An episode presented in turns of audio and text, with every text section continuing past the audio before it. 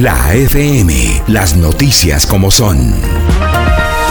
Noticias actualizadas siempre disponibles en www.lafm.com.co. Yo soy Azuri Chamá. La semana estuvo marcada por la expectativa que finalmente se confirmó de designar a Ucrania y a Moldavia como candidatos oficiales y firmes para pertenecer a la Unión Europea.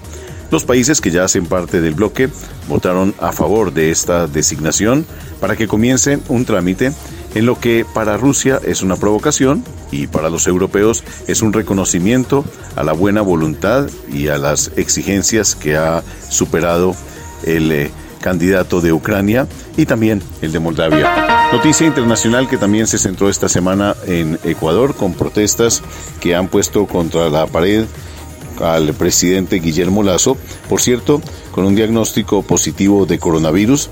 La Confederación de Nacionalidades Indígenas, CONAIE, ha marchado por las principales ciudades, pero especialmente ha rodeado y ha bloqueado los principales accesos en la capital, Quito, en exigencia de la derogación, en primer lugar, del decreto de estado de excepción en el que las eh, fuerzas militares y la policía pueden actuar eventualmente con contundencia para preservar el orden público y en segundo lugar con las exigencias de derogar algunas medidas económicas y de normalizar el precio de los combustibles.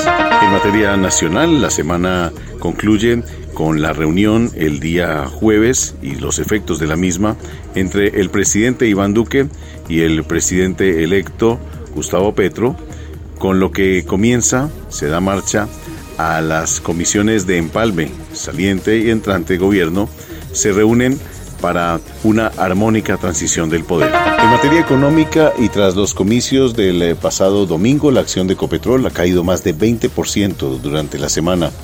En la jornada del jueves, por ejemplo, se desplomó solamente con 9% y llegó hasta los 2.070 pesos, efectos económicos de la transición democrática en el país.